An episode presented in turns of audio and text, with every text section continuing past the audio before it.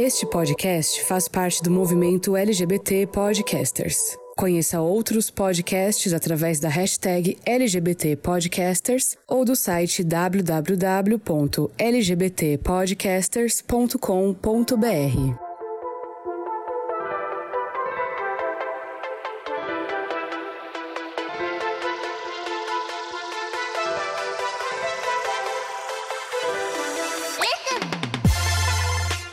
Hello gamers! Como vocês estão? Vocês estão bem? Aqui tá tudo bem. Eu sou Ângelo Prata e sejam muito bem-vindos a mais uma edição do GamerCast. Fim de ano tá aí, né? Daqui a pouco vocês já montaram as arvrinhas de vocês, tudo de Natal. E a gente recebe o que no final de ano? Presentinhos. Como é o tema desta edição, que foi esse mimo que a Sony Pictures e a Constantine Films mandou pra gente, que é o novo Resident Evil Welcome to Raccoon City. E aqui, para a gente analisar, para a gente botar o nosso lado crítico em pauta aqui, né? Todo o nosso, nosso estudo do cinema moderno, do cinema barroco. Estão aqui os intelectuais Leona, né, direto de Holy Spirit, que tem graduação em Massachusetts em cinema moderno e pós-moderno e pós-pós-pós-pós-pós-moderno. Como você está, Leona? Gente, eu tô ótima. Aqui tá um calor do cacete. Tá muito quente aqui. O meu climatizador inventou de queimar. Ele que você usava pro computador não explodir? Não, o que eu usava pro computador nem, ele nem funciona mais há muito tempo. ele não funciona mais. Ai, meu Deus! O climatizador que eu usava junto com o ventilador do quarto, gata. Queimou, já era. E agora tô dormindo com o ventilador de teto, que é fraquíssimo. Isso. Doidinho pra receber, pra comprar uns dois ventiladores pra botar em cima de mim. E o. Quantos graus tá aí? Mulher, aqui deve estar tá 30 e poucos graus, mas a sensação térmica tá uma coisa assim. Você mora perto da praia? Eu moro, tá 31 graus agora, mas a sensação térmica deve estar tá uns 36, 37, por aí. Tá babado. Sabe o que você podia fazer? Convidar eu, o Denis, pra gente passar uma temporada em Holy Spirit na praia, né? Tomando ah, caipiroscas. O convite já tá feito, tá? Se, se esse for o caso, estou convidado. Não, mas agora que eu me convidei, eu tô chateado, tô triste, não vou não, tá? Então tá bom. Senhor Denis Stevens, na Zona Lost não tem praia, mas fiquei sabendo que também está bem caliente. Tô derretido apenas, assim, olha. Derretido apenas num ventilador que aguente. E, ai, gente, não sei o que eu vou fazer aqui não. Mas é isso aí, né? Tamo aí no verão, verão chegando. É só alegria. Ao contrário de Leona, não posso atravessar a rua e, e, e dar um mergulho na praia para refrescar, porque é um rio aqui perto, né? Mas creio que não, que não seja saudável, né, nem higiênico, eu, eu tentar fazer isso. É... Os rios de São Paulo são famosíssimos pelas suas lindas... Suas, suas águas lindas... cristalinas. Exato. claro que é. Menino, você sabe que a gente abre a torneira. O negócio é tão, tá, tão barro aqui que você abre a torneira e a água já sai quente. Eu falo, olha, eu tô economizando uma torneira elétrica que eu ia ter comprado. Temos aquecedor. É, temos aquecedor no, nos próprios, na, no, na, direto, na fonte da água. Falei, gente do céu, que tá, tá. Não sei aí, Sauber Londres, né? Que aí já é outro, é quase outro país. Mas aqui tá, tá feio o negócio. Aqui também tá do mesmo jeito, né? Super calor. É porque Sensação quando vem térmica chuva... de forno elétrico ligado no 200 graus.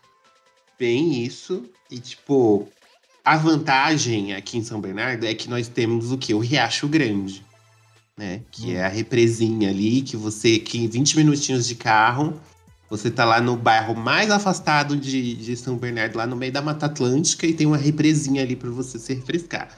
Só que, como pobre que sou, não tenho carro, não tenho amigos para ir até lá.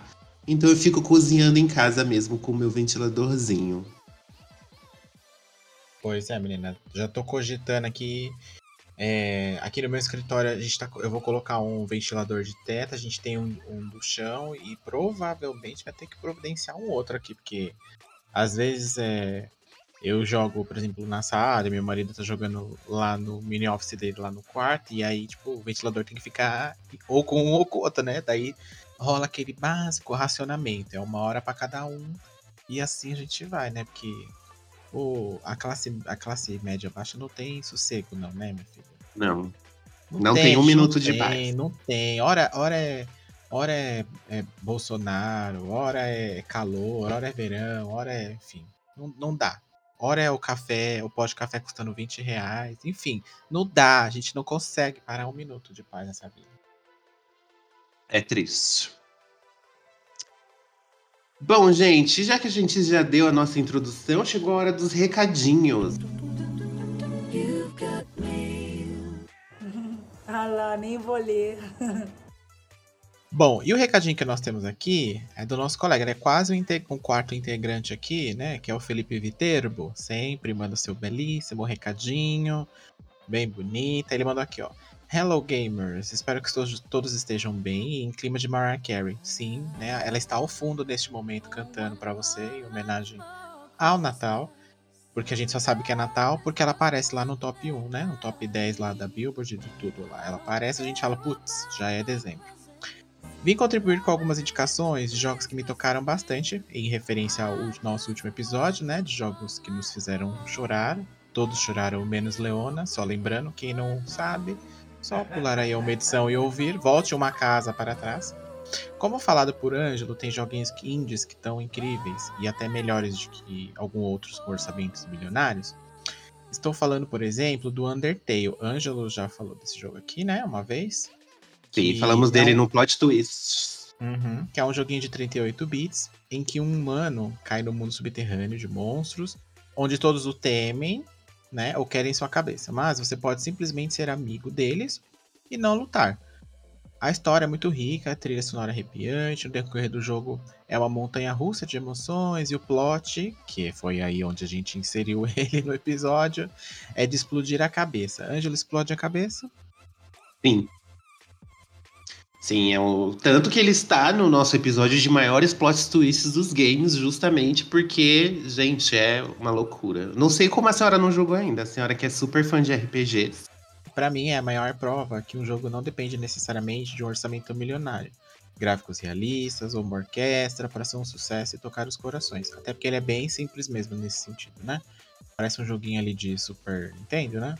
De Nintendinho, parece um jogo de Nintendinho os gráficos. A tela toda preta, né? Só tem os bonecos. É. É que ele falou aí 38 bits, eu acho que é 8 bits só. Talvez seja 16, na verdade, né? Acho que nem 16, Por eu acho que é 8 porque mesmo. Tem cor, né? Não, mas no Nintendinho tinha cor, era tudo meio marronzado, mas tinha uma cor. É, depende. Outro jogo que eu gostaria de indicar é o Tio Demon, que também é um indie, em que você coloca dois, cinea... dois cientistas que trabalham implantando memórias dos desejos mais profundos das pessoas em seu leito de morte. Então, tipo, antes de morrer, ele vai lá e implanta o que você mais quer para você, talvez, realizar. Como se você tivesse realizado antes de morrer. Acho que é isso, né? É o que deu a entender aqui. Aí ele mandou uma outra mensagem aqui. A mensagem ficou muito longa, então vou parar por aqui. Imagina, querido. Pode Mas participar, você... pode mandar. Exato, não tem problema não. Pode contar várias histórias se você quiser. Deixa eu ler aqui. Mas gostaria de. Obrigado por manter o bloquinho de e-mails vivo. Faça Sim, como o nosso amigo. Faça como nosso amigo Felipe e mande o seu recadinho também. Uhum. Aí ele diz aqui que gostaria de dizer que adorou o episódio, que trouxe muitas boas lembranças e manda um abraço para todas e todos aí. Um abraço para Um você. abraço. E obrigado. A Leona tá falando lá, a Leona literalmente é. está em Espírito Santo, bem longe, assim. Bem longe, assim, do microfone, gata. Aproxima aí que a gente não tá te ouvindo. Bom, gente, agora que a gente já deu nossos recadinhos, já nos apresentamos, chegou o nosso especial Notícias de um Futuro Esquecido sobre o The Game Awards 2021, que mereceram ganhar, mereceram perder. Vamos comentar aqui um pouquinho também sobre os anúncios. Agora. Bom, acho que a gente pode já começar com o elefante preto na sala. Como é que fala essa expressão? Eu esqueci. Elefante branco. É elefante branco? É. Sei lá. Vamos tirar o trem da sala e vamos começar pela, pelo polêmico jogo do ano. Polêmico por quê? Não sei, porque eu não joguei, então eu não esperava que ele fosse ganhar. Mas precisamos jogar, né, para poder falar com mais propriedade. Uhum. Vocês gostaram que Takes Two levou? Vocês já chegaram a jogar? O que, que vocês acharam dessa polêmica? Eu nunca joguei, né? Não joguei, não cheguei a jogar ele, mas eu vi gameplay e eu achei ele muito interessante. Nossa, interessante demais. Pra jogar com amigos. Porque ele é um co-op, né? Então eu achei assim muito bacana essa. essa. A logística dele, né? De funcionamento. E eu fiquei surpreso também quando ele ganhou. Assim, nossa, Eu acho que foi um marco, assim, pro The Game Awards, porque mostrou que eles realmente. É porque vocês lembram do episódio que a gente falou sobre The Game Awards aqui, né? Eles valorizam muito gráfico e visual e tal. Normalmente, jogos muito criativos acabam perdendo. É muito difícil eles serem valorizados no The Game Awards. E, assim, surpreendeu justamente por isso, porque foi justo, assim, que chega de grandes títulos, assim, triple A's, com milhões, assim, tipo, vamos dar valor um pouco mais pra criatividade, pra gente poder ver coisas novas aí sendo mais valorizadas. Eu achei isso muito legal da parte deles.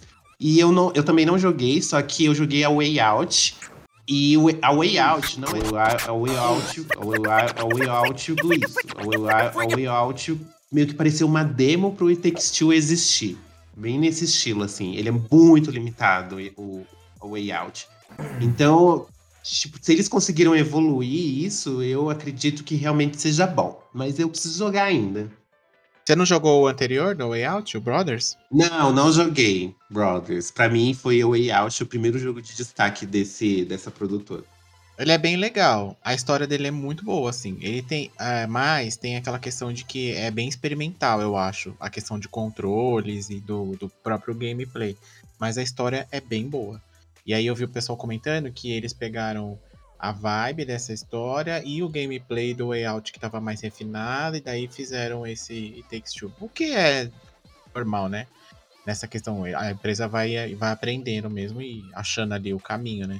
Eu achei Aham. bom também eles ganharem, porque né, é, sai um pouco da casinha de ah, ou é sempre um shooter, ou é sempre um ação e aventura. E nesse caso é um Uhum. jogo com uma outra proposta, né? Tem uma questão mais cooperativa, tem a questão da história, que dizem que é bem emocionante, apesar dos visuais parecerem um jogo mais mais mais animação, né, mais infantil assim, diz que não é, tem assim, grandes momentos assim na história que que as pessoas ficaram surpresas e tal. Então, acho bom assim pra dar abertura pra outras pessoas assim também.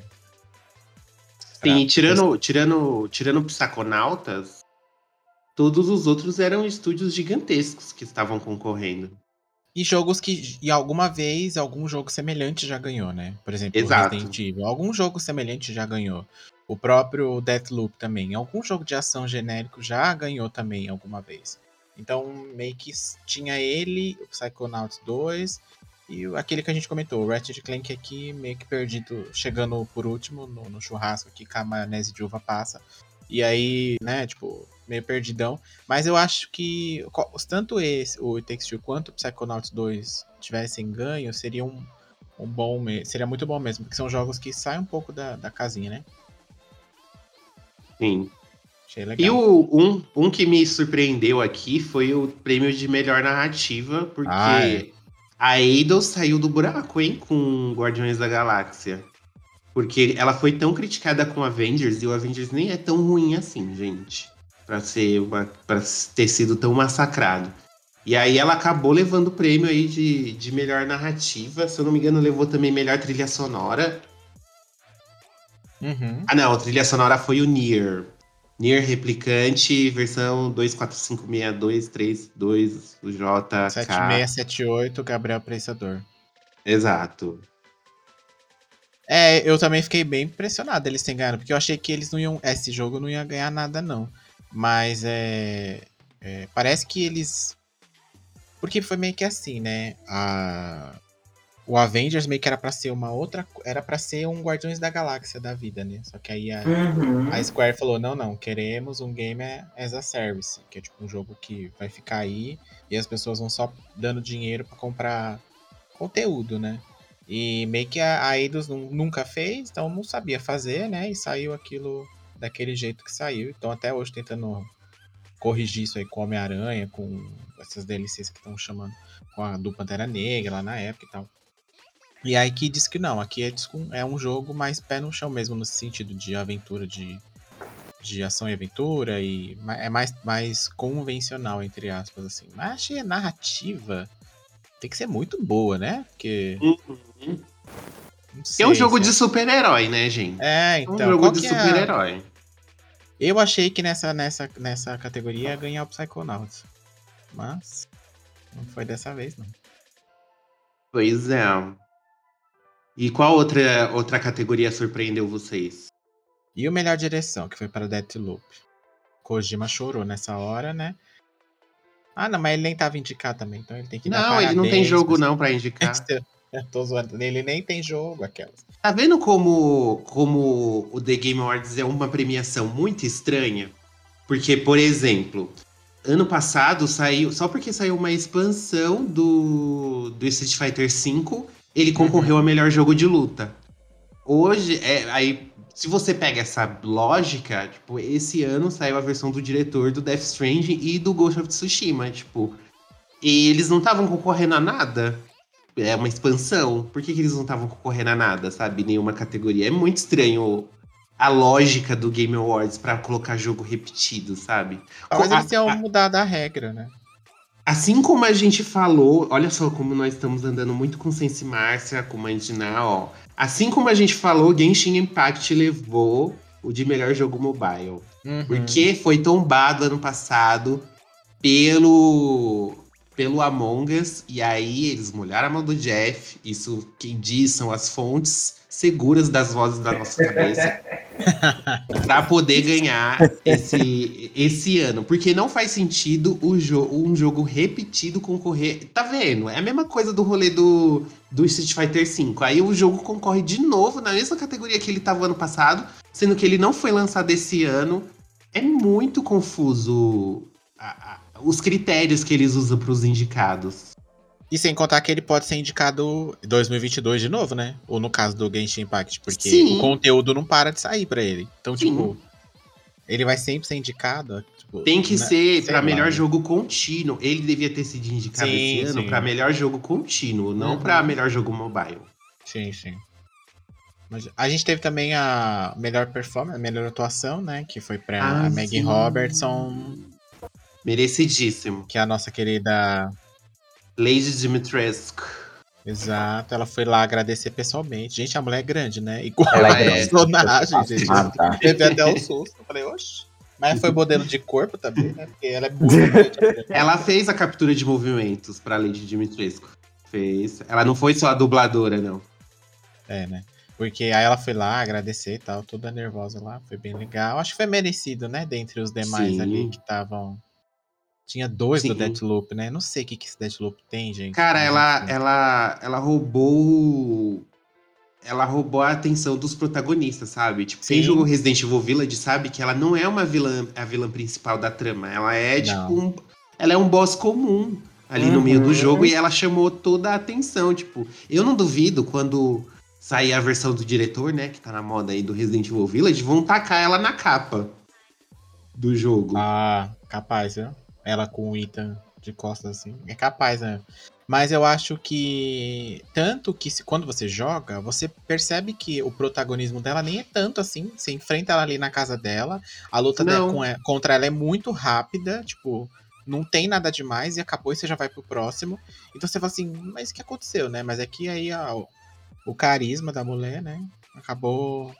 Acho que nem a, nem a. Capcom esperava. E aí acabou que. Até na, na época da divulgação, ela já vinha fazendo sucesso já, o pessoal já tava fazendo cosplay dela. É, meu filha. As gays gostam, né? O Giancarlo Esposito também tinha bastante chance de ganhar, mas se a gente analisar o papel dele, não foge muito do que ele tem feito atualmente, né? Nem Aquela dos outros de- vilões do Far Cry, inclusive, né? Exato, aí por- eu acho que por isso que ele não levou, porque eu acho que se não fosse ela, seria ele. Uhum. É. A gente teve também o melhor jogo contínuo, que é aquele que a gente falou, do qual o Genshin Impact estava concorrendo também, além do mobile. Mas quem ganhou foi aí o, o Final Fantasy Online, lá da Square, né? Muitos milhões, muitos milhões. que do nada o jogo começou a viralizar, tipo, 10 anos depois do lançamento. Minha meu filho, eles lançaram a última expansão agora, em dezembro. E a fila pra jo- pra você poder entrar no jogo pra jogar tá, tipo, gigantesca. Tipo, aparece assim, tempo estimado, tipo, 12 horas, 14 horas, pra você É, poder entrar no jogo. Porque é muita gente, sabe? Tipo, não- é culpa deles? É culpa deles, porque você, quando você vende uma certa quantidade, né, você meio que já sabe que o seu servidor aguenta ou não, né? Então. Mas eles já fizeram um post aí falando que vão consertar e as pessoas serão recompensadas por este. Vão dar conteúdo de graça, né, pro povo, e aí o povo já esquece aí. Kena, a Sense Márcia dos espíritos lá, da Ponte dos Espíritos. Sense Márcia for Kids. Exato, ganhou o melhor jogo independente, que também tava bem, né? Bem óbvio, né? óbvio. É, não tinha muito ali. Talvez 12 Minutes seria um, um bom Não. Concorrente, mas ainda assim eu não acho que nem que ele é independente, né? Porque a Anapurna tem bastante dinheiro. É, E outro título que a Anapurna já fez, assim, famoso? ela tem vários, quer ver? Peraí. É que ela publica mais. Ela publica muita coisa, né? Então. inclusive tem um jogo dela saindo ainda esse ano. Ela fez Order, é, Order Wilds, Wild, Wild Man, Rats Remains of Edith. Aquele Artful Escape é dela também. esse jogo é muito chato. Aquele da Solar Edith. Ash. Solar Ash é dela também, que é bem famoso. É, tem Stray, tem o Donut County. Ah, tem bastante coisa mesmo. Tem, tem muito jogo, ó. Tem muito jogo. E o, muito. o Kena ganhou também. O não Journey só- é dela. Não só melhor jogo independente, mas como ganhou também melhor jogo de estreia independente, que é o primeiro Uhum. jogo do estúdio, assim, que o estúdio lança, a Kena também levou. É, que também não tinha muito pra outra pessoa, né? né? Vamos combinar que Pois não é. dava. E aí no melhor multiplayer tem o It Takes Two também, novamente, que faz sentido, né? Totalmente. Eu achei estranho Monster, Monster Hunter Rise não ter ganho, porque vendeu Todo muito. mundo né? fala que Monster Hunter é muito desvalorizado no ocidente. É, tipo, mas, é muito que é desvalorizado. mesmo. Se você for ver, ele é o jogo mais vendido da história da Capcom inteira, assim, tipo, já passou todas as outras IPs de longa data que a Capcom tem. Então, tipo, ele é, é bem jogado, assim. Achei estranho, mas é que acho que americano talvez não, não, não seja meio a vibe, né? E aí É. pode ser. Vocês que- viram a polêmica do jogo do Metroid? Do prêmio do Metroid? Ele ganhou Não. narrativa, né? Não, ele, ele ganhou o melhor jogo de aventura, ação e aventura. Uhum. E quem subiu no palco pra pegar o prêmio foi o cara da Nintendo, não foi o os dos- da produtora que fez o jogo. E os caras ficou lá sentado. Hum. Aí o povo tava. O povo começou a xingar, falando. Como assim? O cara da produtora não sobe pra pegar o prêmio, sobe o cara da Nintendo, nada a ver isso, meu. Aí o povo começou a xingar, revoltadíssimo. Eu falei, se eu fosse eles, eu ia falar: quem comprou essa porra fui eu, então esse prêmio é meu. Pronto, acabou. Eu que injetei dinheiro lá. Fui eu que encomendei o negócio. Depois que as pessoas dão uma de Kanye West, sobe no palco. e derruba as pessoas. Então, que a bom que você não- ganhou, mas não era pra ser seu. É, aquela- enfim. Mas é ok, né, gente? Mas quem botou o dinheiro foi a Nintendo, né? Não foi ela que fez. Sim, o jogo é fez, dela, a franquia é dela. É, né? A IP é dela e tal. Mas poderia ter subido os dois, ficaria mais bonito. Ficaria Sim. mais bonito. Mas. Não que ela esteja certa também, né? Mas é os- no final das contas, é os, por mais que ela deu dinheiro, ela deu IP, ela deu tudo, quem fez, quem faz são os caras lá, né? Eles que ralaram duro lá pra entregar o negócio. E Sim. ela só ficou lá sentada recebendo os milhões. Então, tipo, eu entendo porque que o povo reclamou e eu não tiro a razão, não. Até concordo. Tem que reclamar muito no Twitter mesmo. Tem que reclamar muito no Twitter. Eu também concordo. Bem, como jogo de ação, nós tivemos Returnal. E aí, o que, que vocês acharam? Não posso opinar.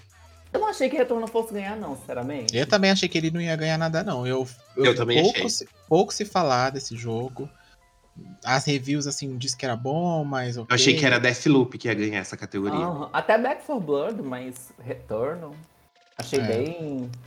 Mas que bom que I ganhou, know. né? Porque é jogo estreante também, né? Tipo, Sim. hum, Não, a Housemark eu acho que ela já tinha feito, só Mas que não muita coisa, assim, também. foi o primeiro jogo dela pra PlayStation. grande, né? É, depois desse jogo ela foi comprada. Uhum. Eu acho que esse prêmio foi comprado. Vamos passar rapidinho só por alguma outra categoria que seja assim importante, só pra gente entrar no tema dessa edição. Tivemos também melhor jogo de impacto Life is Strange, True Colors, Uhum. até aí nenhuma, nenhuma novidade. Zero, Tudo que essa produtora zero faz, tudo que essa produtora faz, ela leva esse prêmio sempre. É, nós tivemos também melhor jogo de com acessibilidade, inovação e acessibilidade, que foi o Forza Horizon, que levou também o melhor jogo de esportes, que eu achei muito. Não e-esportes, o melhor jogo de esportes, né? Eu achei merecido. Principalmente sim. a questão de acessibilidade. Lá chupa Sim. quem ficou reclamando do, de gênero neutro. Chupa. Uhum. Sim, Eu achei Teve- isso maravilhoso. Eu concordo. Teve também o melhor RPG, que ficou pro Tales of Arise, Cyberpunk só lamento pra você. Que triste, né? Não ganhou nada, tadinho. Por que será? É, teve o melhor jogo de luta, que foi para o Guilty Gear Strive, que é bem famoso na Twitch, né? E teve Resident Evil 4, meus amigos, em 2021. Resident Evil 4 ganhou como melhor jogo para VR.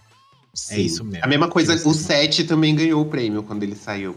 Ele também Ah, ganhou de melhor jogo de VR. Então, já sabemos que Resident Evil é uma franquia que se dá muito bem com realidade virtual. É, enfim, né? Mas aí é isso. E acho que foi, né? Assim, Eu Foi. tenho uma categoria pra falar. pode E falar. eu fiquei muito chateada. Foi comprada, eu não concordei. Que foi de Most, most Anticipated Game, o jogo mais aguardado. Hum, Esse é Ring ganhou, não merecia. Não, não. E ele Quem ganhou pelo segundo ano seguido, tá? Só pra Sim. Quem gente. tinha que ter ganhado era a Eloy. aham. Esse foi comprado, no passado foi comprado, esse ano foi comprado. Sabe o que eu achei mais engraçado nessa categoria? É que quando apareceu os indicados, aparece assim, sequência de Breath of the Wild. Tipo, o jogo nem tem nome. o jogo nem tem nome, gente. Ai, que, ai, que cagação. Pior. A Nintendo.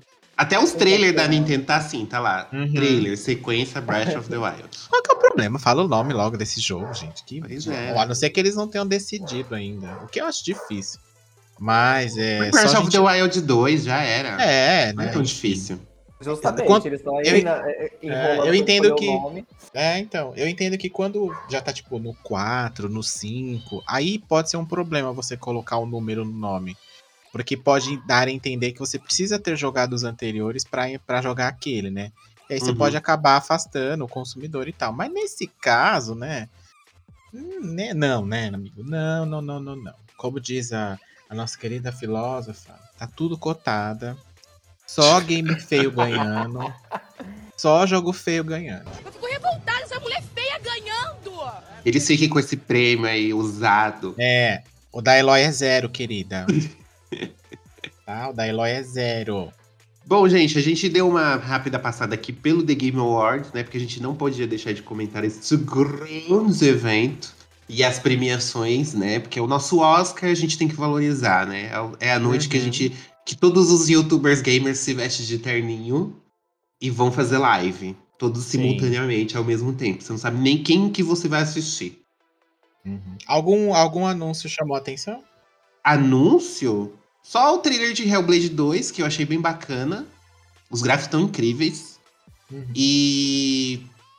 Forspoken também. Gente, como eu tô no hype pra esse jogo. Cada trailer que sai, eu quero mais, assim. Só que aí eu fui olhar o precinho da pré-venda. Ai, a Ai. versão standard, 350 reais. Do. E vocês? Vocês viram alguma coisa assim que vocês gostaram bastante? Tu viu, Leona? Hum? Que é. um trailer do.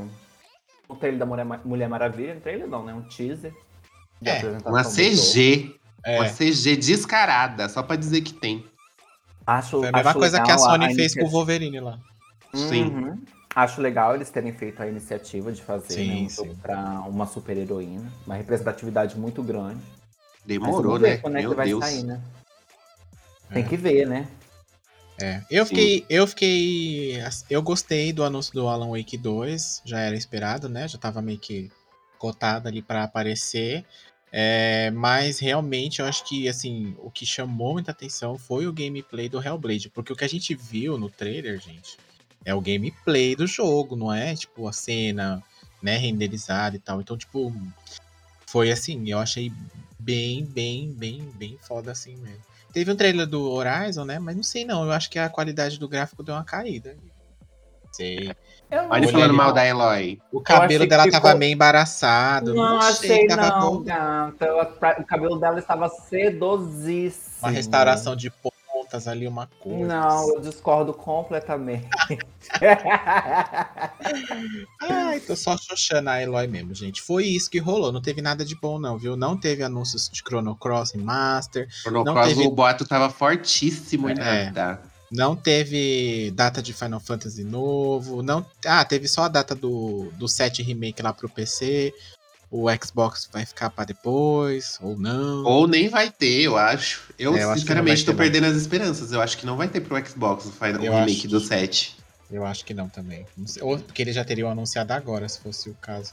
Sim. Né? Mas, enfim, é isso. Infelizmente, É nesse isso. caso, o Phil Spencer não deu, não desembolsou o dinheiro suficiente. Chateado. É, é sobre isso e tá tudo bem.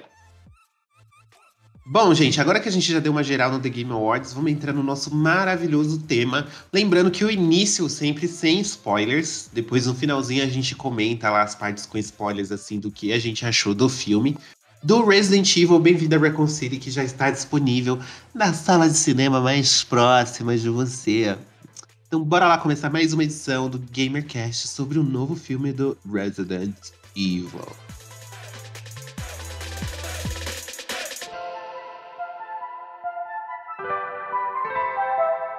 Welcome to the GamerCast.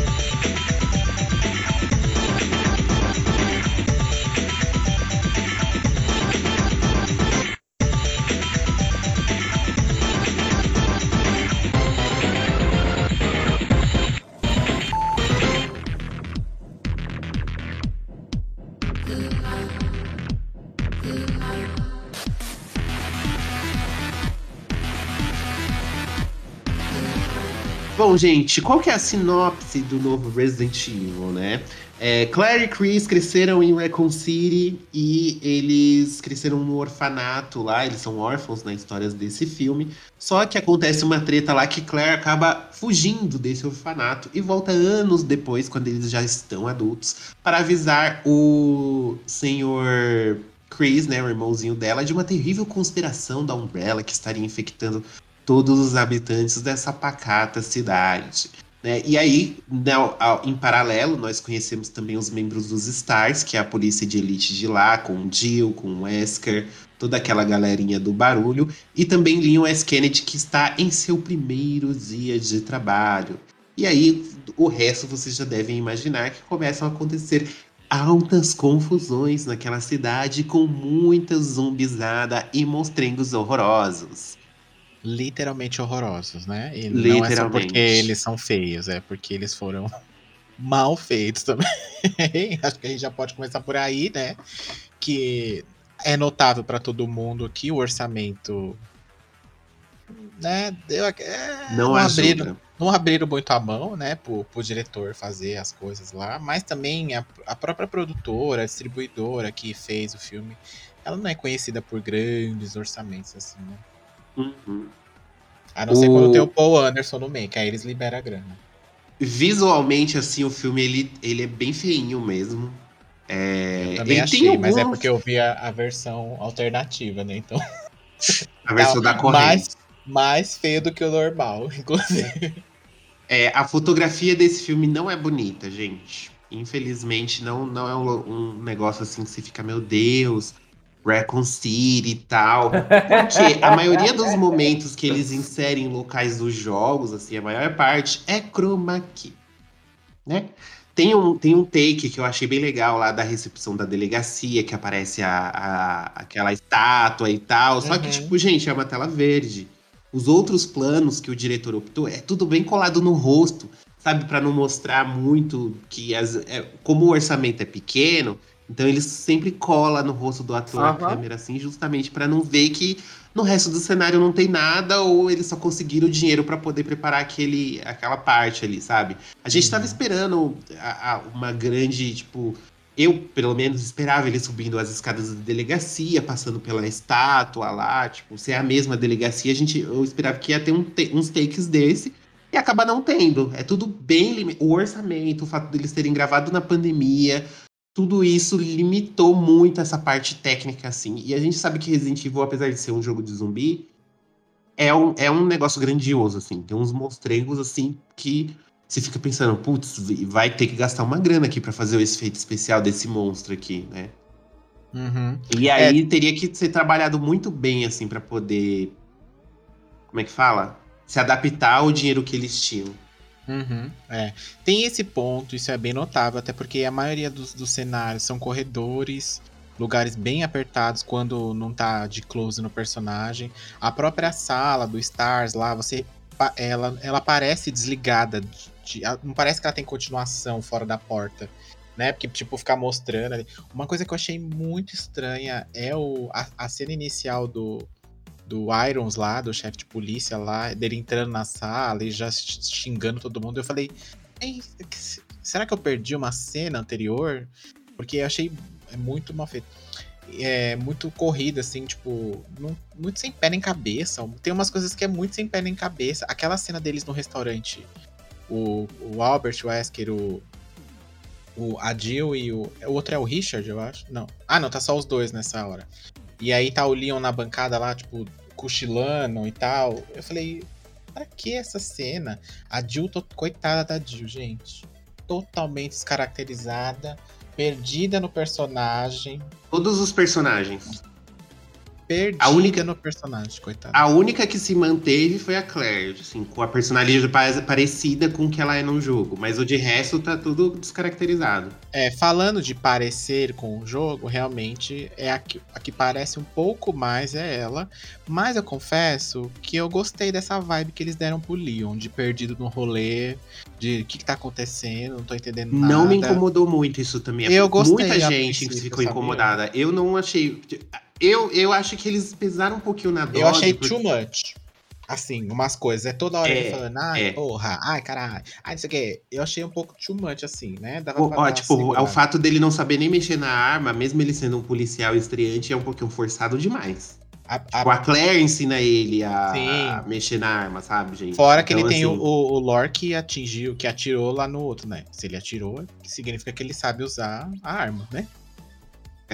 Mas vamos evitar os spoilers, assim. Já entrando nessa parte de caracterização de personagens, é, muita polêmica rolou, principalmente por questão do, do- da etnia dos atores, que é, é a coisa mais idiota que eu já vi na vida. Gente, cosplay não salva filme nenhum. A pessoa pode ser lá, tipo, o Leon do filme do Paul Anderson. Era idêntico ao do jogo, assim, né? Entre Uhum. aspas.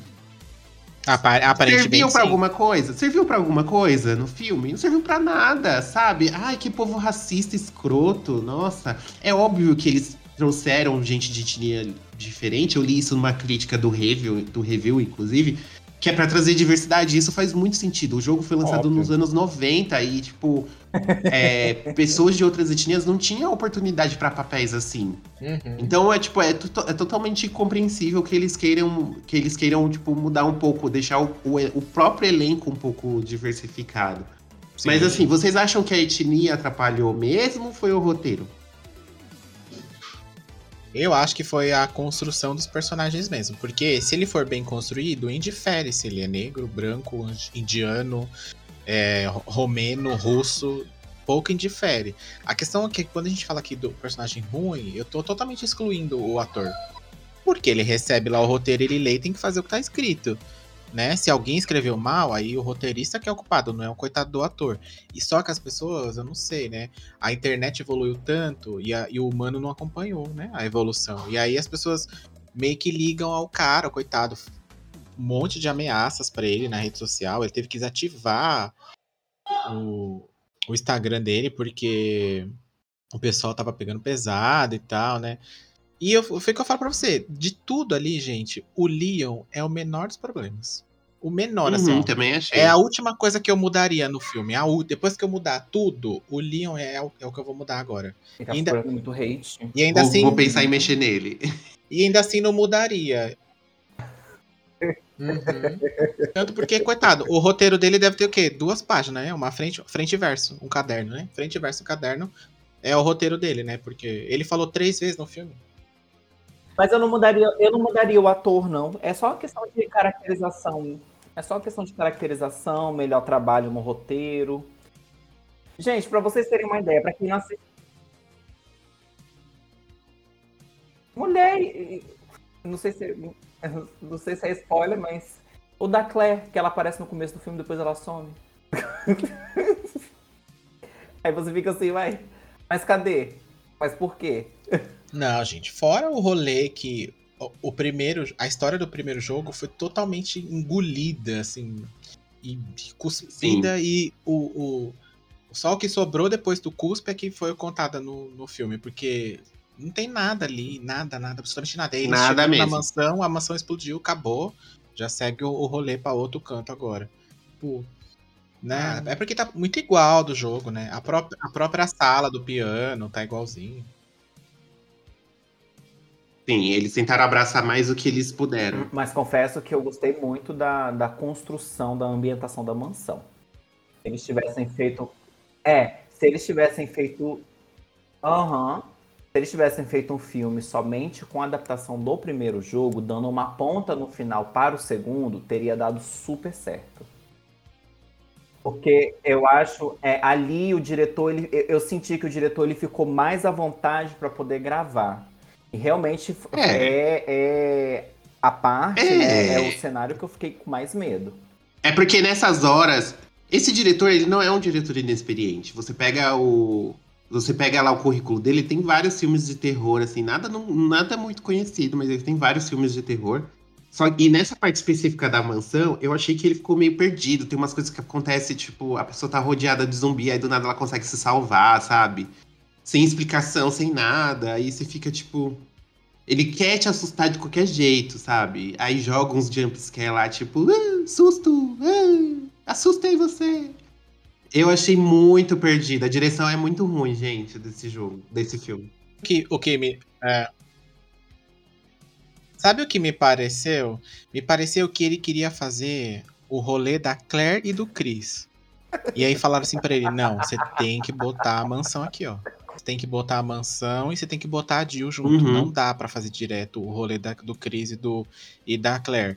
Aí ele falou: ai, puta que pariu, viu? Constrói uma mansão aí que eu vou botar, vou botar eles tudo entrando nela e morrendo lá dentro metade deles e acabou. Não tem mais nada. É isso.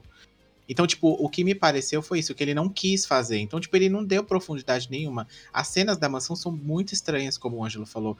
Tem hora que eles estão num corredor minúsculo, e aí o, o Chris tá cercado pro zumbi, e aí aparece o outro cara lá que tá com eles, que é o Richard, eu acho, né? E, e aí o zumbi esquece o Chris e vai pra cima do Richard. Aí você fala, mas. é, Sendo que né, não faz sentido, assim. Então, a, a, intenção que eu, a intenção que eu vi ali foi isso mesmo de que alguém falou pra ele, não, você vai ter que contar a história da mansão aqui, senão o povo vai cair matando, coloca uns fanservice aí, constrói uma sala do piano, igual é a, a sala do jogo original lá, manda o Wesker tocar um pianinho e abre uma passagem secreta para as pessoas Uhum. acharem que você jogou, né, os games lá. E aí é isso. Tá bom, assim tá bom, assim tá bom. E agora pode voltar pro rolê da Claire lá também. Que aí também acabou ficando perdida, porque teve que dar espaço para eles, né? E aí também fica tudo muito corrido. A Claire já chega chegando na cidade, não sei o que, não sei o que. Eles poderiam ter feito um filme focado ali na Hum, história da mansão, sim. né? E acabar com a Claire chegando na cidade, tipo, atrás do Chris. Seria muito mais legal. Eu...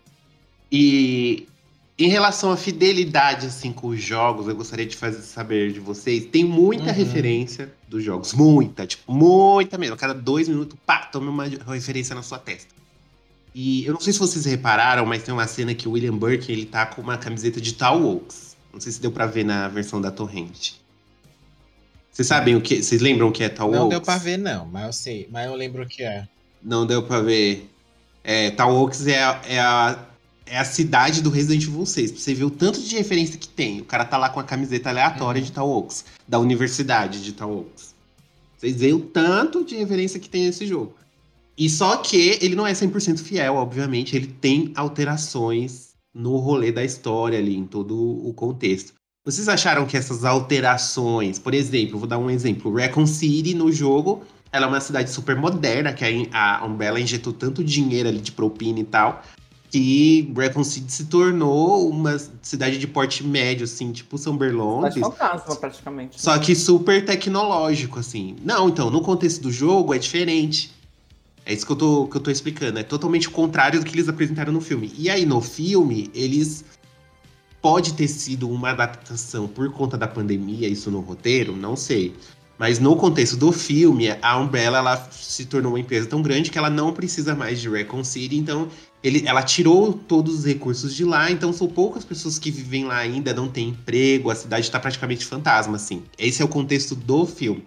Esses tipos de alterações, assim, incomodou vocês? Vocês acharam que, que foram uma boas ideias? Não, me incomodou. Me incomodou porque até o Paul Anderson respeitou a ideia da, da, da colmeia.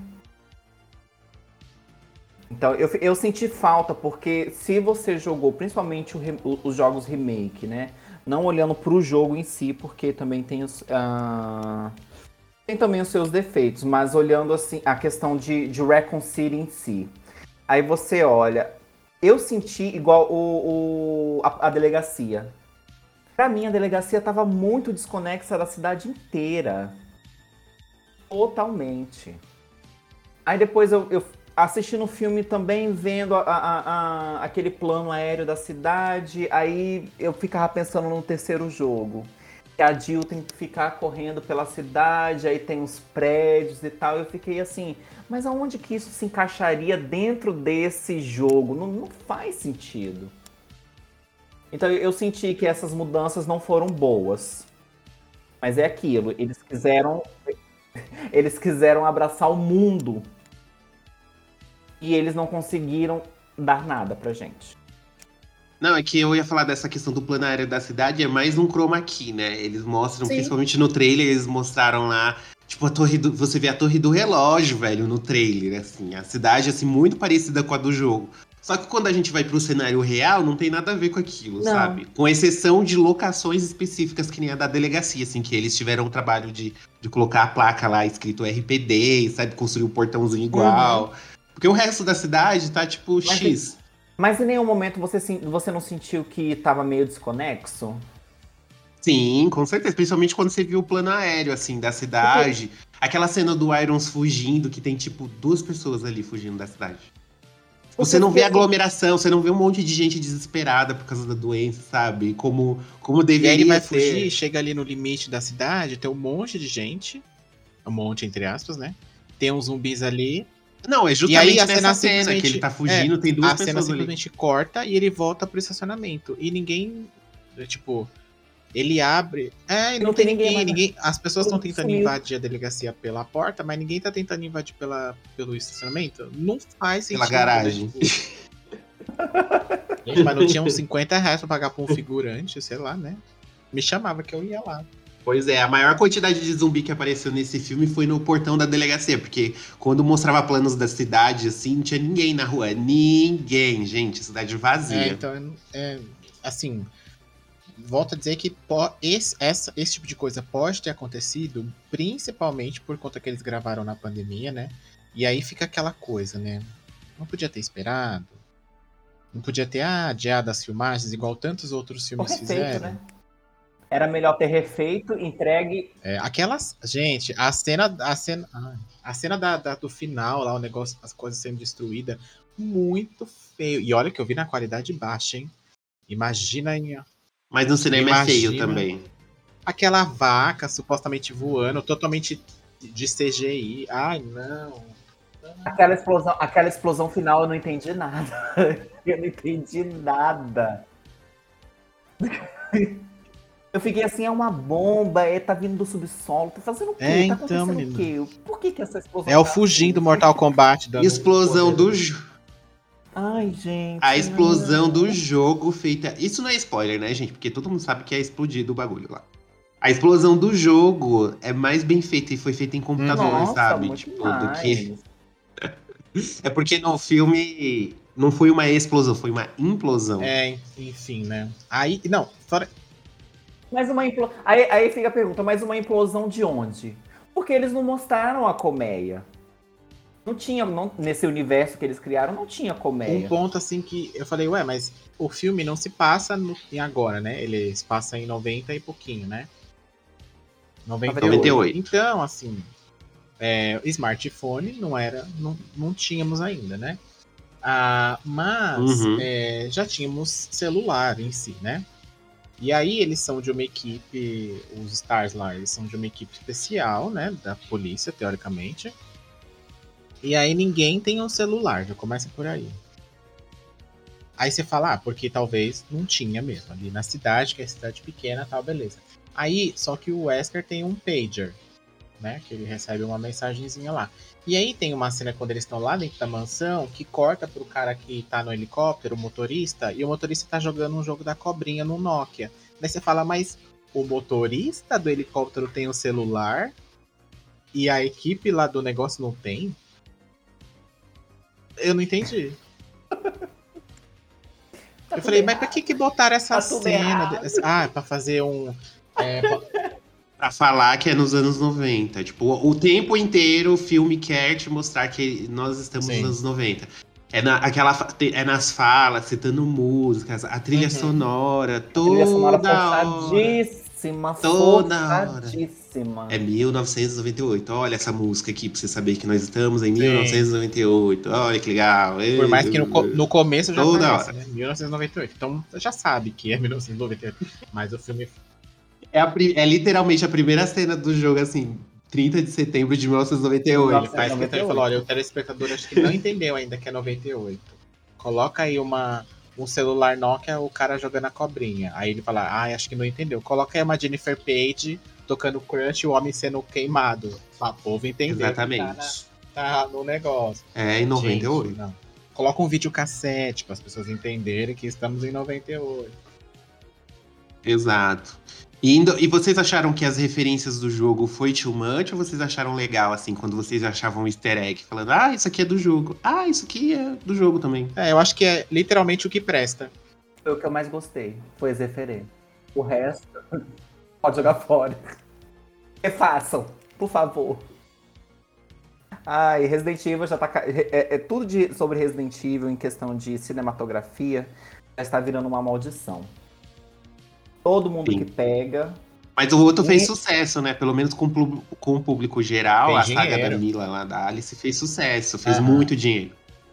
Não, a- aquele lá fez, mas é porque, porque o Paul W.S. Anderson ele, foi- ele soube dar o que o público queria. Mas no Uhum. momento em que vem uma pessoa e, e- e promete, ah, esse aqui vai ser mais fiel, aí os fãs. Porque essa era, é- era a promessa deles. Sim. Os fãs vão gostar, esse aqui vai ser mais fiel, nossa, os fãs vão ficar ensandecidos. É mais loucas. terror. Eu realmente fiquei louca pra poder E terminar. tem muita gente passando pano pra esse filme, viu? Eu tô olhando nos Pago, grupos, né? assim, tem cada comentário que eu falo, gente. Eu não sei se é Pago, eu né? que tô. Porque gosto, como diria a vovó, gosto é igual o cu, cada um tem o seu.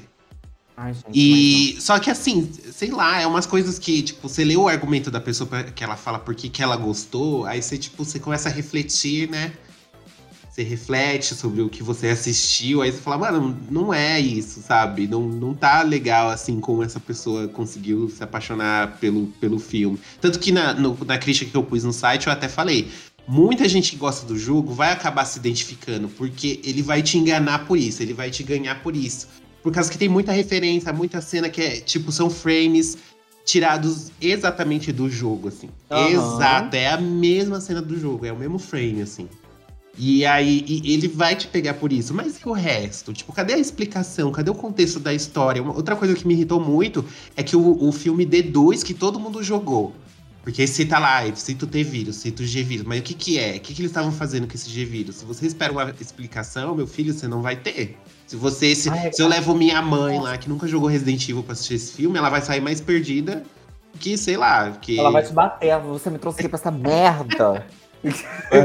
Porque eles não explicam nada, tudo eles deduzem que você já jogou e que você já sabe o que tá acontecendo. E filme é filme, jogo é jogo. O filme ele tem que se manter sozinho, ele não tem que esperar que as pessoas Eu tenham acho- jogado. Nada é explicado, gente, nada. Eu acho nada, que o filme ainda tem uma, uma questão de storytelling muito mais fácil de você contar do que o jogo, às vezes, dependendo, assim, pro grande público, Sim. né? Então daria pra você explicar muito facilmente. É, é, Aquela coisa que nem a gente comentou do Mortal Kombat, né? Tem do filme, no caso, tem o personagem que é a orelha. Ele, ele- as coisas vão tudo a ser contadas pra ele, pra que ele entenda e os, para que ele repasse Uhum. o pro telespectador o que tá acontecendo, né? Aqui não tem isso. Poderia ter sido o Leon? Poderia, né? Que até é, a Claire sabe mais do que o Chris, que tá envolvido lá no meio, não faz muito sentido assim pra mim. Então eu entendo que o, o, o diretor quis contar a história do, do, do Chris com a Claire ali é, e botar ele no meio daquele rolê do- das crianças Wesker, porque no final era isso, né, que ela ia ser. Sem comentar, gente, aqui, uma. O que foi essa Lisa Trevor, né? Não, Não entendi nada. Eu não entendi essa personagem, não Não. entendi como é que ela foi criada. Ela foi É, colocada não, isso ali. daí, isso daí a gente pode até colo- a gente pode até falar e deixar isso na edição, porque realmente Lisa Travers é puro fanservice nesse sem pé nem cabeça, assim, a- ela naquele negócio. É, até aquela parte dela, no- quando a Claire mostra que é criança lá no orfanato e tal. É, eu não sei quem tava mais perdida nesse filme. Se era a Lisa Trevor ou se era a Sherry, que uma hora apareceu. E todo mundo já sabia quem ela era, né? Porque. Quem era? Não sei. E aí, sem contar que.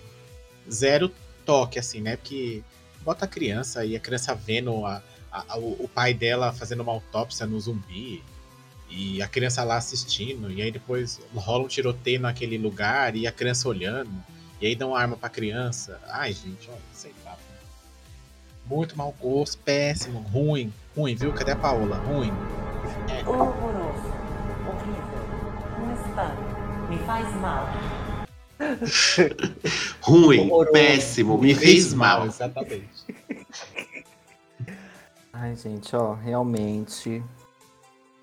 O, o Resident Evil, ele caiu, já é, foi o que eu falei, caiu numa maldição.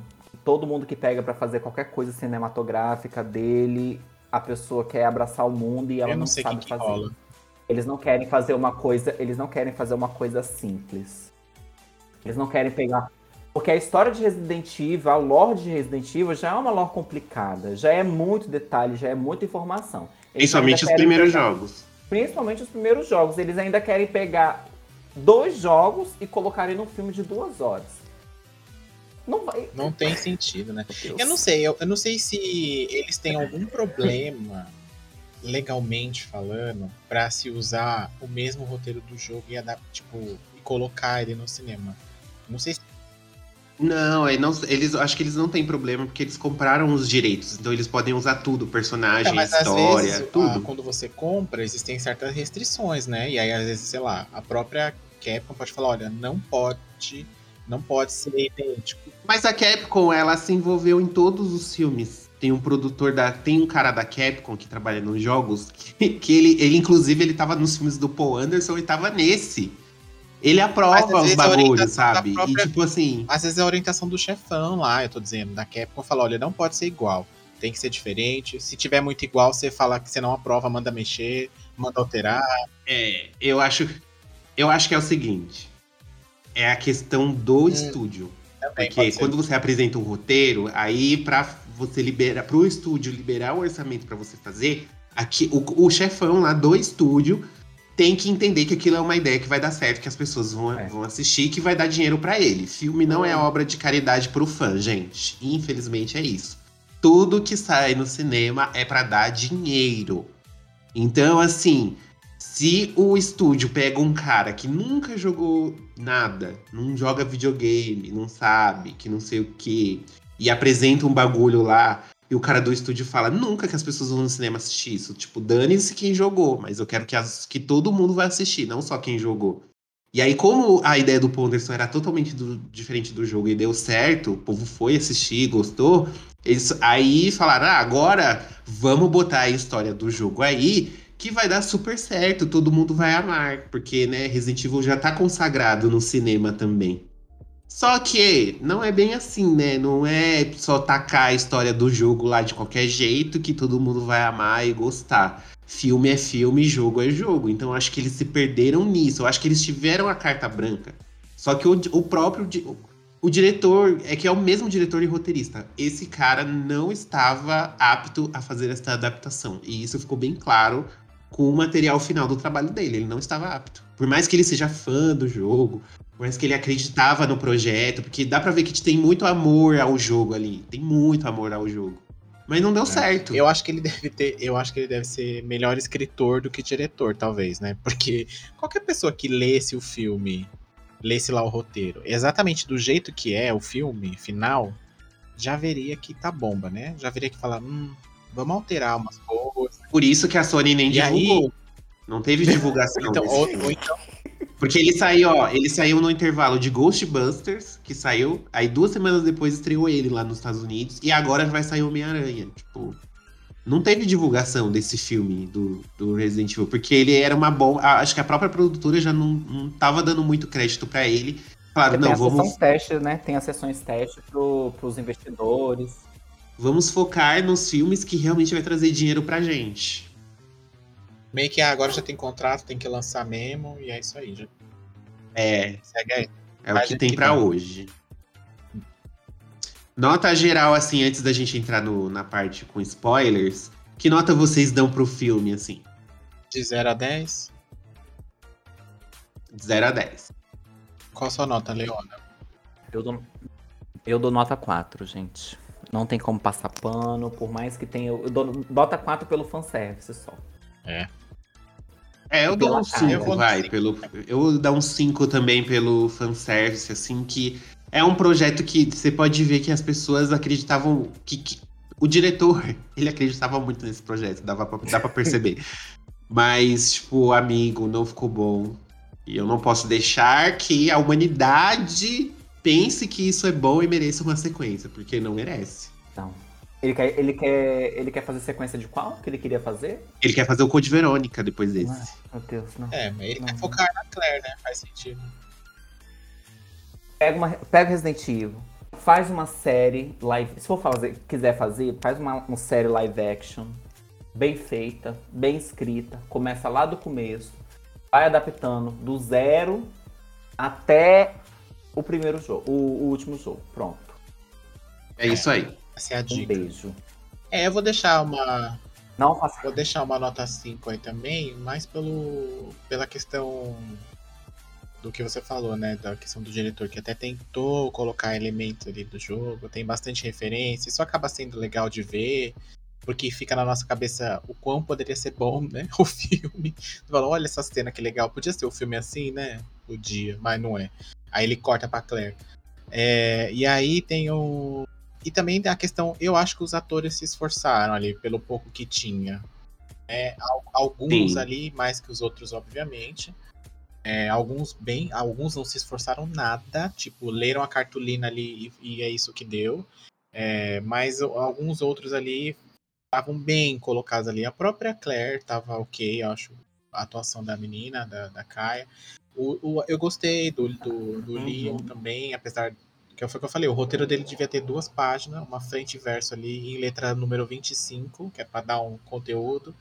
É, e o, o que o Chris achei ok, mas ainda muito sem personalidade, perto do que é o Chris normalmente. A Jill, coitada. Coitada dessa atriz, gente. Eu sou só ela, eu, eu, eu, tipo risco ali do currículo, sabe? Porque olha, amiga, foi pesado pra tu. Foi pesado. Os produtores vão perguntar, nossa, que filmes que você fez? Ah, Eu fiz Bem-vindo ao Recon City. Foi pesado pra ela, coitada. Foi pesado pra ela. Não, e o Wesker então, né? E o Wesker, então vamos entrar pra zona de spoiler, gente, por favor. E agora vamos comentar a questão de spoilers. Vamos falar de. Se você não assistiu e quer assistir essa bomba, pare de ouvir agora mesmo.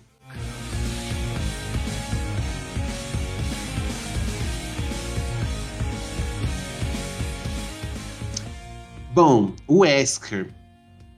A gente citou que tinha uns, uns personagens descaracterizados né, no filme. Precisamos falar sobre o Wesker. Porque eu acho que até pior do que fizeram com a Jill, gente, que Wesker é esse? Bobão, tapado. Tipo, você vê o Wesker no jogo, ele é imponente. Ele é o líder dos Stars. Ele chega e fala: Não, Jill. Quando a Jill vai abrir a porta pra pegar o Chris, que ficou pra fora na mansão, ele fala: Jill, no. Com a voz grossa, assim, que você fica. Você umedece quando ele abre a boca. Agora, o que, que fizeram com o Wesker nesse filme, gente? Além dele flertar com a Jill, ele ser um garanhão que come todas, ele é um tapadão, ele é um bobão, assim. Muito bobão, nada a ver. Ele se sente culpado pelas coisas que ele faz lá no final. Ele, ai, me desculpem. Ai, me perdoe. Não, cara, o Wesker é um deus. Ele quer ser um deus. Desde o início, assim. Quando você, sabe, quando ele apare- a primeira cena que ele aparece, você fala, esse cara é um filho da puta. E agora, nesse filme, ele, tipo, meio perdidão ali, recebendo orientação da Ada. Eu falei, mano, o que que é isso? Isso não tem nada a ver com como que ele vai se tornar um vilãozão. Eu já até imagino se tivesse uma sequência, ia ser igual a Alice e o lutando com o Nemesis, lembra? Que ele começa a chorar e eles lembram que eles eram amigos. Ia ser a mesma coisa dele com a Jill. Ia ser a mesma coisa, tenho certeza, que iam fazer um rolê assim. Eu falei, ai não, gente, pra mim, o pior que eles conseguiram cagar aqui foi a, a questão do Wesker e aquela cena pós-créditos também que. Ai, estou cego, Tommy. Pega esse óculos escuros, porque você Com não você enxerga vai mais. E eu tenho certeza, Falei, gente, que horror, que e eu horror. tenho certeza que a Aida, Eida tava na Aida. BGS, essa Eida aí, ó. Eu vi um cosplay lá. Vou até procurar minhas fotos aqui do Instagram. porque eu tenho quase certeza que eu vi Ai, ela lá, gente. Horrível. Uma ida Horrível. Gente, todos, a maioria dos personagens. A única, a única personagem que eu realmente gosto, que eu gostei do, do filme, foi a Claire. Se ela tivesse sido mais desenvolvida, a Kaia teria entregado um trabalho muito melhor. Boa, Mas assim. todos os outros personagens, nossa, tudo sem sal, borocochô, sem a- a- literalmente, eu acho que eles estavam pagando os atores com a coxinha, um copo É de nada, refrigerante. que é o o ator ali é o principalmente do Wesker, viu? Ele tá bem cotado lá nos Estados Unidos. Ele tá bem. é, ele tá fazendo Eu acho que bastante filme, todo o o ator do investimento do filme, metade foi pro salário dele e a outra metade foi pro todo o Wesker. Eu acho que os atores. to- Eu acho que os atores toparam mesmo, eles convenceram os atores justamente porque a franquia da Mila deu Sim. muito certo. Então você imagina o diretor chegando lá e falando, cara. Agora a gente vai fazer a história do Uhum. jogo. Isso é uma história que não tem nada a ver com o jogo, deu seis Sim. filmes. Imagina agora, vocês vão ser os personagens do jogo, vai ser super top, vai ser maravilhoso. Vem na minha, vem na minha que é sucesso. E eles. É, eles acreditaram no projeto. E, tipo, muitos deles ali são fãs do jogo, conhecem a história, então eles realmente acreditaram no projeto. O próprio ator do, do, do Wesker, ele fala que, que já que conhecia a franquia, jogava os jogos e tal.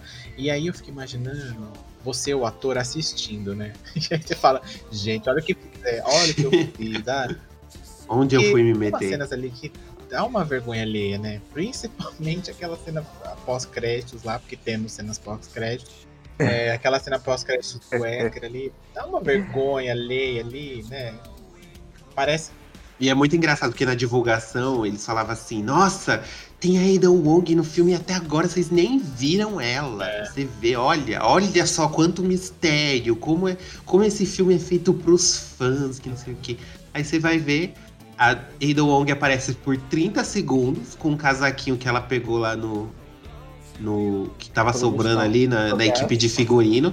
Nem cortaram o cabelinho dela Chanel, amarraram o cabelo dela. Amarraram pra Fizeram coque na Eida. Vocês já viram Eida de coque, gente? Fizeram um coque na Eida. Exatamente. Não, não, não. E aí ela chega pra me dar um óculos pro Wes. É. Falei, puta Isso que pariu, velho. Porque a Ada, ela tem uma personalidade forte e quando ela chega, ela é super impo... ela é super imponente, a Ada. Já teve já a, a Ada no cinema. A Ada, ela foi totalmente inspirada na Nikita, do Luc Besson. lá. Ela já existe, a personagem já existe. É só você pegar o filme da Nikita, assistir lá 20 minutos pra poder colocar a personagem lá. E não, tipo, deixaram a personagem lá no pós-créditos, uma personagem super importante pra trama. Ela, inclusive, que no jogo explica pro Leon as coisas que tá acontecendo. É através dela que o Leon descobre. E nada, tipo, tá jogada lá no- na cena pós-créditos pra fazer fanservice. E o. E precisamos falar também da grande participação de Annette Burke. Ah, essa aí foi boa. de Annette Essa aí, essa aí fez toda a diferença. Eu não lembro dela, gente. Eu não lembro. Annette Birkin é a esposa do William no jogo. Você já zerou 2? Não, não, não zerei não. Você tá jogando ainda? Ou você Eu nem começou? jogando. Eu tô na delegacia ainda. Ah, então você vai encontrar a Annette Birkin. Ela é a esposa do William. Você vai ver que no... Você viu ela no filme, né? Você vai morreu. ver a diferença monstruosa dela pro jogo. É, mon... é outra, tipo, em personagem, mega personagem chave, que traz uma carga emocional muito importante pro jogo. E você vai ver. Nossa senhora, oh meu Deus. O que, que eles fizeram com a Annette Birkin, gente? Sim. Socorro. Não, todo aquele take do, supostamente no laboratório do Birkin com ela e a chefe. Todo aquele take tá errado, assim. Todo, todo, todo, todo, todo aquele Tá. take tá errado. O começo de conversa é que aquilo dali, pra mim, aquilo dali não parece um laboratório. É uma sala que eles É verdade. colocaram É uma porque- mesa, é uns porque- armários. É porque não é pra ser, na verdade. Porque o laboratório, teoricamente, é a colmeia, né? E nesse jogo não tem colmeia. Então não, não é pra ser mesmo. É tipo pra ser um negócio meio na casa dele. Eu entendi que não era pra ser. Então eu nem me apeguei nesse ponto, até porque, como eu disse, a qualidade tava duvidosa. Então não dava pra você ver muito o cenário. Tinha umas horas que tava desfocado. Ah, mas no próprio. Não, mas nem no, no próprio cinema não dava pra ver, querida. Parecia mesmo um porãozinho lá que ele fazia experiência no que é porão. proposital. Isso eu entendi o porquê e ok, assim, vou- vou- nesse caso eu vou passar nisso, nisso especificamente. Eu vou passar um paninho assim e tal. Mas a cena em si tá toda errada. E aí, na cena, é, no jogo, por exemplo, não é o Wesker que vai lá buscar o vírus, né? Porque até então a Ada não manda nele. É, teoricamente é ele que manda na Ada no jogo. E no filme é o Aham, no jogo é ao e contrário. aí você. E aí chega lá, e aí bate o arrependimento, né? Daquela coisa, e aí você meio que não, não entende muito bem, até porque o clique do Wesker é tipo, ele recebe um SMS e fala, putz, agora eu tenho que ser o mal, peraí. Ui, aí parei de rir, parei de contar piada, gente, vamos, vamos, vamos, vamos. Sabe assim, tipo, é assim, é assim, literalmente, é assim. E aí você fala, gente, cara, E, aqui- e ele flertando com a Jill? eu falei, a cena, a cena do, do- deles no restaurante lá, na, na lanchonete, ô, completamente errada ali. Nossa, nada a ver. Podia estar só o Leon conversando com a menina lá, com a balconista e tal.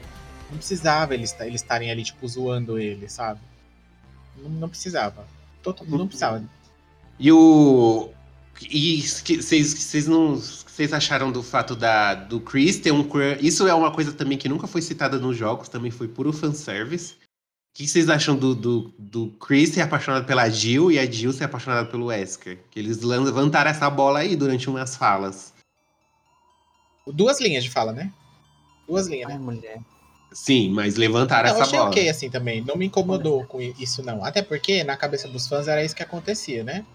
O Chris e Jill ali, pra sempre, uma, em um momento eles iam ser um casal. Agora, ela com o Wesker faria. Daria pra pegar. Daria pra se entender se o Wesker do filme fosse igual o Wesker do jogo. É a questão que você falou lá. Se ele fosse imponente, fosse uma pessoa que chegasse e tivesse uma presença.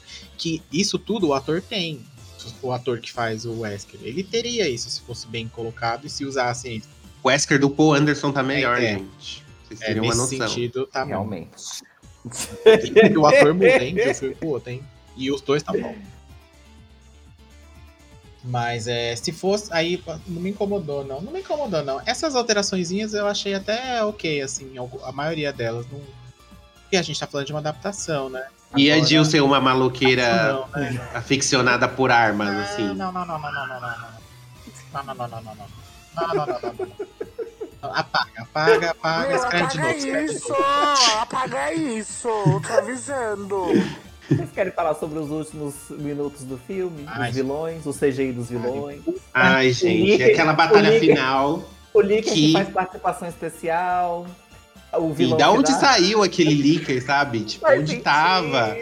Como que só tem um leaker na cidade inteira, sabe? É muito. Você fica tipo. Gente, da onde saiu aquilo? Ai, aconteceu um vazamento, tipo Chernobyl. Tipo, como? Onde? Por quê? Quem? Quando? Cadê? Quem que causou isso daí? O que, que tá acontecendo? O que, que a Umbrella quer, É. sabe? Tipo, fica tanta coisa em aberto que você fica. Meu Deus! Que filme sem roteiro! É, eles querem, eles ainda tentam explicar lá o, o, jornal, o Ben falando pra eles, né? Tanto na prisão quanto no vídeo da que a Claire assiste, eles ainda tentam, né? Tipo, localizar as pessoas ali, mas não dá. Fica só na tentativa mesmo. E, o, e a bazuca que o Leon tira Ah, do é, cu ele é de lá mesmo. pra poder matar o. Não, quando começa a batalha final, você pensa assim: não, é agora. É agora. Meu Deus, William Burke em CG vai matar todos, que não sei o quê. Aí, tipo, 20 segundos de cena, chega o Leon com a bazuca do cu, atira e pronto, acabou. Matou. Matou o William Burke. Por favor, se você participou do filme, da produção do filme, explica pra gente aonde no cenário, é, é, vamos dizer assim, aonde fisicamente, possivelmente, estava guardada aquela Até porque ele- eles estão. Pois é. Até porque eles estão num trem que é de uso da população, né? Não é tipo.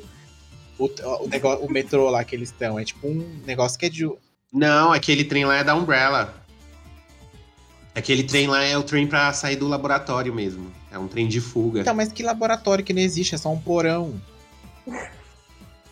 Pois é, fizeram uma estação de Ah, trem pro mais- porão. Quanto mais a gente remexe, mais, mais aberta fede. Pois é, Não, gente, é isso. É não. o que tinha, é o que. É o que o- esse Não, grande só mais uma diretor coisa, só mais uma conseguiu. coisa, só mais uma coisa, só mais uma coisa. A cena final. Não, a cena final, finalzinho, depois que explode, a vaca de CG ruim sai voando. Explode não, né? Implode.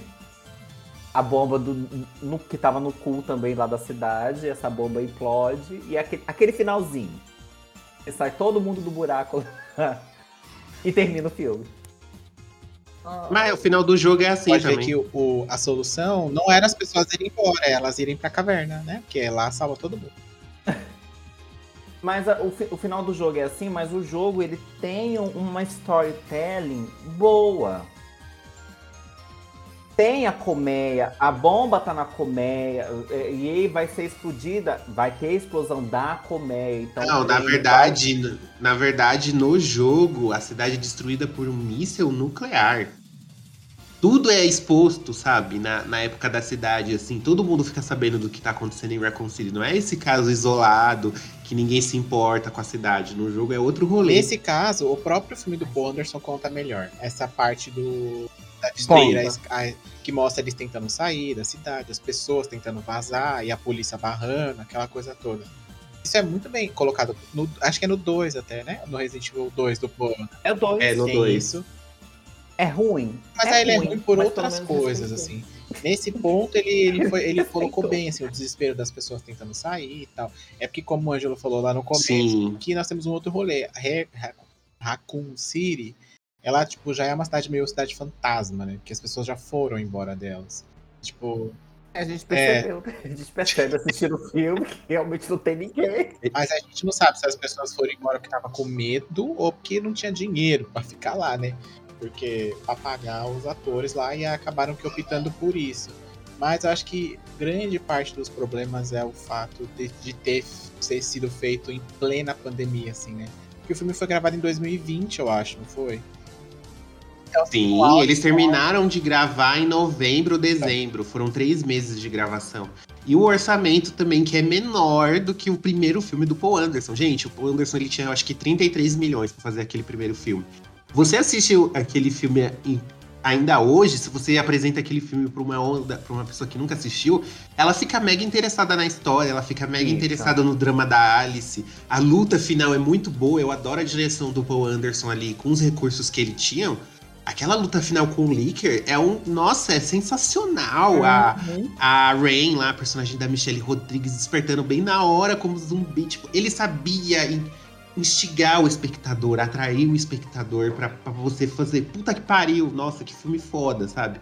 Agora aqui eu fiquei, tipo, toda hora assim, face palm, sabe? Com a mão na testa. Assim, eu falei, puta que pariu, que que é isso? Gente, O filme inteiro, o cara. O filme não tem ritmo. Parece que você tá assistindo a mesma parte do início ao fim. Não tem clímax. Não tem aquela parte que você pula da cadeira e fala. É agora, é agora. Vai ter uma mega batalha. Tipo, é assim, começou, meio, fim. Acabou. Tipo, é isso. Você problema de ritmo muito grande mesmo. E ele tem um problema de edição muito grande. As cenas são todas cortadas em momentos Tem. que você fala, ué, acabou? Tipo, a pessoa parece que nem acabou de falar. Parece assim, alguns episódios que a gente já editou, que a pessoa nem acabou de falar e já cortou pra outra, assim, Ih. sabe? Para, é, não sei, eu achei muito estranho, assim, não sei, é, eu não entendia muito bem o que que, qual, o que que ele queria passar, que você falou, o ritmo tava, ficou bem devagar do começo até o fim, até nas cenas que seriam muito legais e tal, tipo, que a cena do drama lá da, da Claire encontrando as coisas no caderno lá e vendo que ela ia ser uma experiência, que a Lisa, tipo, ela fica revoltadíssima, você fala, gata, tu tá louca, né? Nem é pra tudo isso, né? Tipo, porque o filme não, Então, te, não, não te instigou pra isso, né? Tipo, então, é, tipo, você não, você não se apega aos é, personagens. Você não liga pra eles. No final das contas, é, o Ângelo vai pagar a língua, né? Está pagando a língua aqui e elogiando os filmes do Paul Anderson, pra você ver a que ponto chegamos. né? Ah, sim, com certeza. Me bota pra ver os seis filmes da Mila de novo que eu assisto feliz. É. Do que assistir Eu nem esse. vou Esse ligar é mais pra ruim, Rose gente. É morrendo no ruim. ventilador. Eu nem vou ligar mais. Eu nem vou. Eu vou achar essa cena maravilhosa. gente. Eu Vou achar essa. Nemesis chorando, nossa, eu vou aplaudir a hora que ele começou a cair lá.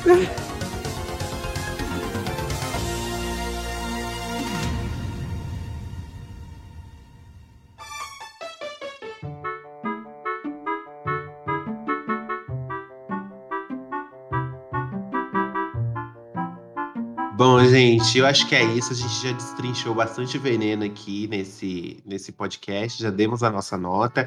Se você concorda, discorda da gente, o que, que a pessoa deve fazer, senhor Denis? Bom, pode mandar um e-mail pra gente lá no contato arroba gameover.com.br ou nas nossas redes sociais, no arroba gameoverblog. Pode mandar seu recadinho pra gente, dizer se você gostou, se não gostou. Tudo bem se você gostou também, não tem problema. Ninguém vai te recriminar.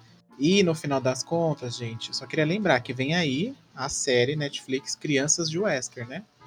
Então, logo Ai, mais a gente tá aqui de novo metendo pau nesta bela franquia Ai, tem a que série da amamos. Netflix também, né? Ai, misericórdia. Eu não, pela sinopse, eu já tô desgostoso já. Qual que é a sinopse? Tipo, eu nem sei. Eu aprendi uma coisa com Resident Evil, com qualquer adaptação de Resident Evil. Nunca suba a sua expectativa. Nunca. Never. Eu acho assim, se Never. eles não estão sabendo nem o que faz com o jogo, que dirá em outras mídias? Que dirá, né? Que dirá. Pois é. Se bem que a Capcom acertou nos dois últimos numerados, assim, eles. Eles acertaram, acertaram vai. porque não envolve a- o- os anteriores, né? É meio que. É meio que É, mais ou menos. Ele só dá um ganchinho no final que é pra falar: olha, estamos falando de Resident Evil ainda. Mas o jogo em si, né? Não é. É, mais ou menos, mais ou menos. Então vamos, vamos nos preparar aí, porque vai ter mais coisas de Resident Evil sim. Provavelmente o remake de Resident Evil 4 vai, pode ser que saia o ano que vem. Ou Outbreak também, que começou a sair uns boatos de que eles vão lançar um remaster do Outbreak. Novo. Novo. Será? Será? Que vai. Que, que era pra ele ter saído quando a internet de banda larga já tava mais popular, né? Já era pra ter sido. Será que eles vão desistir do Resistance e lançar o, relançar Eu o que Outbreak? Eu acho que seria Acho que tudo, não. hein? Acho que seria tudo. Seria uma ideia Acho que a inteligente. Capcom não vai fazer porque todo mundo quer que ela faça, sabe? Hum. E aí, vamos ter remake de Resident Evil 4. Tem a série da Netflix. Tem bastante coisa de Resident Evil vindo por aí. O Revelations 3, que eu ainda tô na esperança de que um dia eles vão criar vergonha na cara e continuar essa saga, porque tá melhor que a principal. Né? A DLC do Village vem aí. Exatamente. Então, aguardemos, aguardemos os próximos capítulos.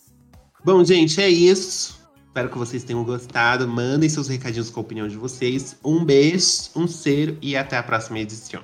Bye. Um beijo.